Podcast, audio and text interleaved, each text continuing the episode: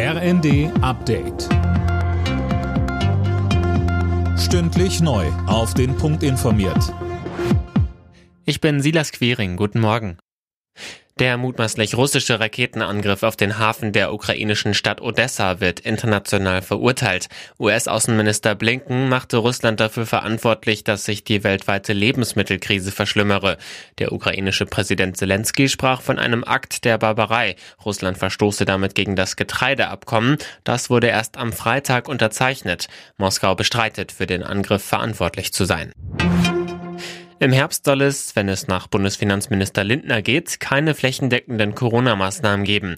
Linda Bachmann, stattdessen will er auf die Eigenverantwortung der Menschen setzen. Ja, und auf gezielte Maßnahmen. Pauschale Freiheitsbeschränkungen lehnte Lindner in den Funke-Zeitungen ab. In den deutschen Krankenhäusern liegen unterdessen doppelt so viele Corona-Patienten wie im letzten Sommer. Der Herbst dürfte damit laut der Deutschen Krankenhausgesellschaft erneut zur extremen Belastungsprobe für die Kliniken werden. Auch weil viel Personal Corona-bedingt ausfällt. In Berlin haben Hunderttausende Menschen an der Kundgebung zum Christopher Street Day teilgenommen. In oft bunten Kostümen und mit viel Partystimmung zogen sie gestern unter dem Motto Vereint in Liebe gegen Hass, Krieg und Diskriminierung Richtung Brandenburger Tor. Die Polizei zählte bei der Demo rund 350.000 Teilnehmende.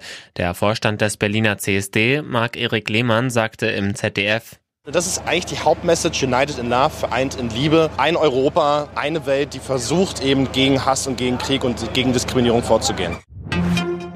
Im öffentlichen Nahverkehr hat das 9-Euro-Ticket zu einem Ansturm geführt. In der Fernbusbranche gab es dagegen einen massiven Einbruch der Fahrgastzahlen. Der Branchenverband BDO fordert, dass die Reisebusbranche bei möglichen Nachfolgeregelungen mit einbezogen wird. Alle Nachrichten auf rnd.de